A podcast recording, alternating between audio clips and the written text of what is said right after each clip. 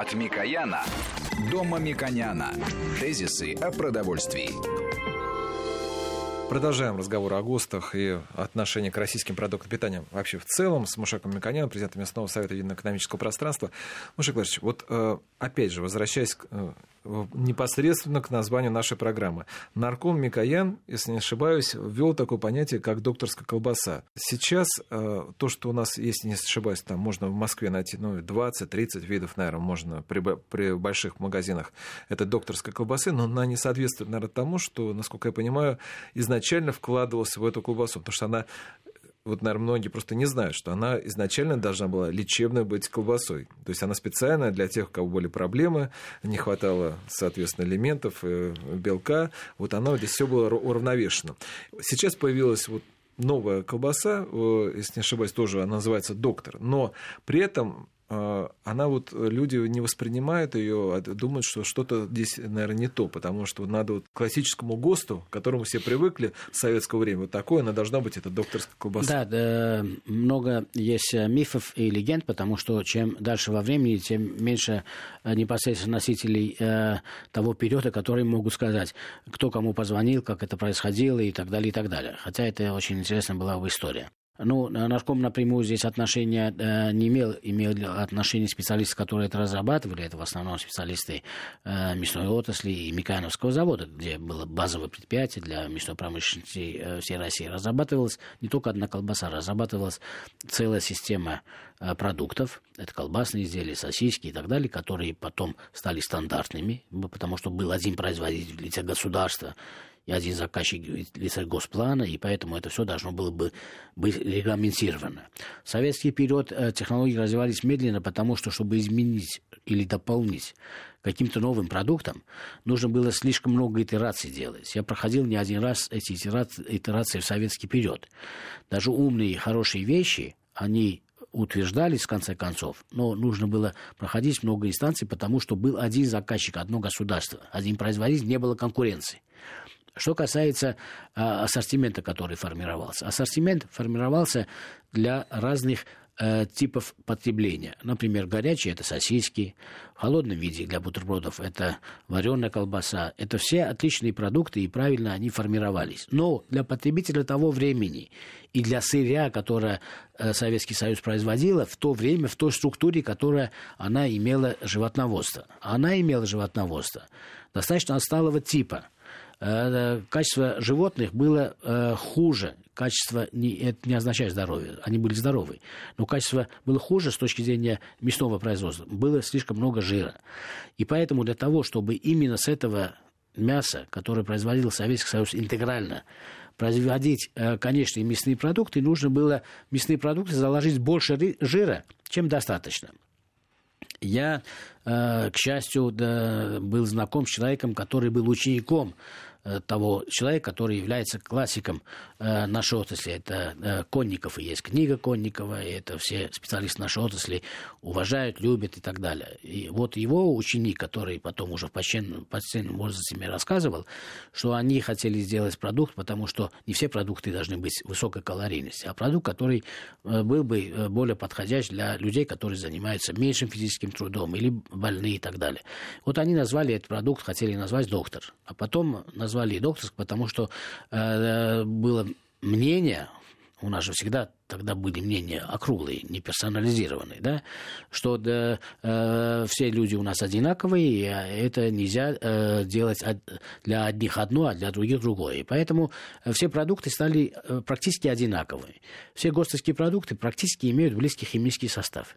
Они имеют огромное количество жира, они имеют э, э, стандартное количество белка, они применяют яйцо, они применяют молоко. Это вот то, что было э, сто лет тому назад, считайте. Да, уже скоро сто лет будет.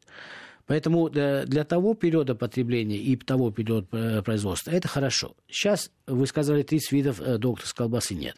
У каждого предприятия есть 30, 40, 50 видов докторской колбасы. Потому что э, наименование докторская стало синонимом, что вот колбаса должна быть докторская. И эта система у нас устоялась не вчера, не позавчера, уже 25 лет, когда реформы рыночные произошли, производителям сказали, вы можете менять э, состав продукта в зависимости от целесообразности. Больше свинины применяете, меньше говядины, наоборот, в другом случае больше говядины, в третьем случае больше мяса индейки или мяса птицы. Дали возможность для того, чтобы э, э, новым предложением сформировать тот спрос, который нужен для этого периода.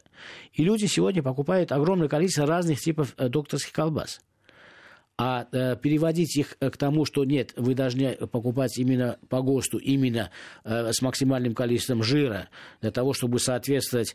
Э, да, э, с минимальным количеством жира? С, э, нет, заставлять. Есть люди-консерваторы, которые хотят заставить всех вернуться к максимальному количеству жира, э, применять э, свиной жир, который Россия э, импортирует по э, импортным контрактам, чтобы это было дороже и хуже для импортзамещения, да, вы должны производить именно такие отруба говядины, которые в России не очень производятся, импортировать. То есть мы тем самым э, делаем не только архаичную технологию, но и способствуем развитию э, импорта, как ни странно, а не импортзамещению.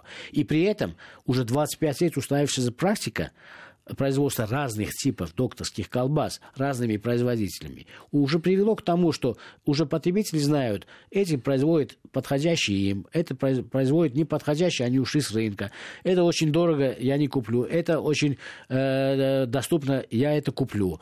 А есть производители, которые э, сделали не докторскую, а доктор – где нету дополнительных жиров. Это была разработана э, программа вместе с Институтом питания Академии медицинских наук.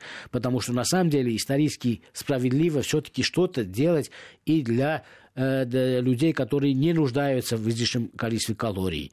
Они нуждаются в белке, но не в жире и они хотят платить за мясной белок. И химический состав этого продукта «Доктор», он эквивалентен э, химическому составу вырезки из говядины. То есть человеку дают в более удобной форме то, что он хотел бы купить в идеальном смысле.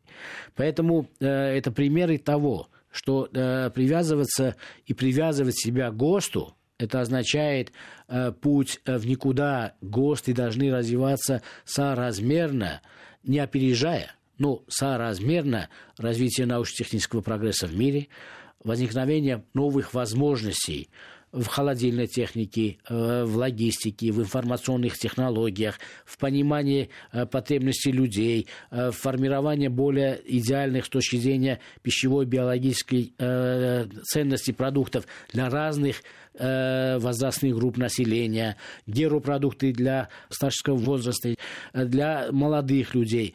Э, должно быть это фрагментировано. Раньше это было невозможно, даже информационно. И э, в рознице информационные технологии будут позволять это представлять. Это для вашего веса, для вашей рекомендации идет э, от автоматизации производства к индивидуализации потребности человека. Для каждого человека более близкие и возможные продукты можно купить. Вот мы этот прогресс отметаем, но в мире это идет.